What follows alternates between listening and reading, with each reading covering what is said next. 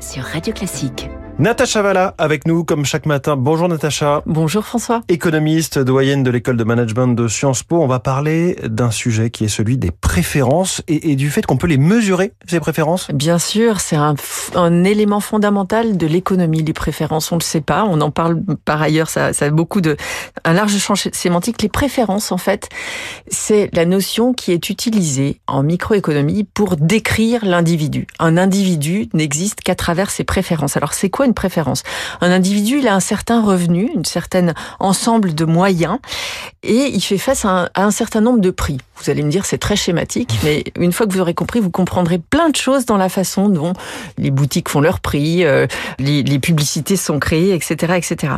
Donc Comment je suis caractérisée par mes préférences? On, on m'attache un chiffre, on m'attache une, une, valeur. Mmh. Et ces préférences, elles sont liées à la façon dont je vais préférer un bien par rapport à un autre. Alors je vais le préférer de façon quantitative ou de façon ordinale. Il y a les deux aspects.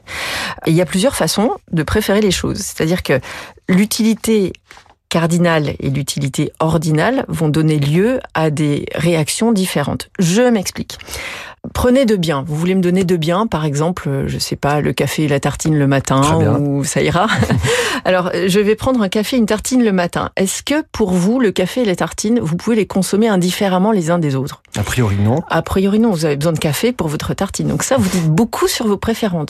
Ces deux biens sont complémentaires pour vous. C'est-à-dire que le café va vous, vous apporter de la satisfaction pour la tartine et vice versa. Eh bien, l'économiste, il va mettre ça en équation. Il va dire, voilà, François Geffrier a des préférences que j'imagine continuent. Donc, euh, une petite tasse de café, c'est moins bien qu'une grande tasse de café. Et une tartine, c'est moins bien que mmh. deux tartines. Vous allez me dire tout de suite... C'est quantitatif. Une... Voilà. il y a une limite à ça. Vous mmh. allez me dire non, parce qu'une fois que j'ai mangé cinq tartines, d'abord j'ai plus le temps et ensuite j'ai plus faim.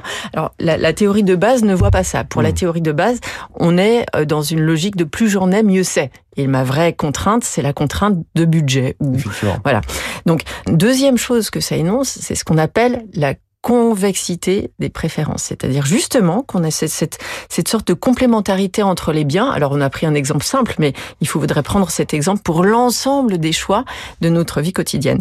Donc on a cette convexité des préférences, la continuité des préférences, et une fois qu'on a ce principe-là, eh bien, on peut faire plein de choses. L'entreprise qui vous propose des biens, elle va être capable de, de, de calculer un optimal par mmh. rapport à votre comportement de consommateur. Vous, vous allez être capable de calculer un optimal de panier de consommation. Alors vous, c'est pas de chance, c'est en fonction d'une contrainte de ressources, bien sûr. Alors vous allez pouvoir relâcher la contrainte de ressources grâce à des emprunts, par exemple, ou en vendant des actifs. Mais en tout cas, voilà, les préférences, elles se mesurent par une fonction mathématiques. Ouais. C'est pas très drôle tout ça. Mais non, c'est même dommage. On croyait que c'était de la magie le marketing.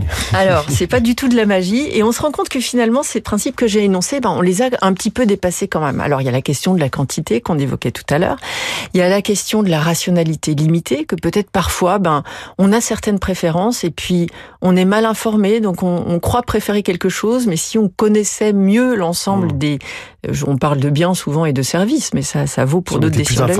Si on est plus informé, on irait choisir autre chose. Et puis, il y a aussi la question, euh, de, de au-delà de cette information, des préférences qui changent dans le temps. Vous allez voir que quand vous vieillirez, eh bien, il y a des, vous consommerez sans doute moins de café, plus de thé vert ou plus de camomille.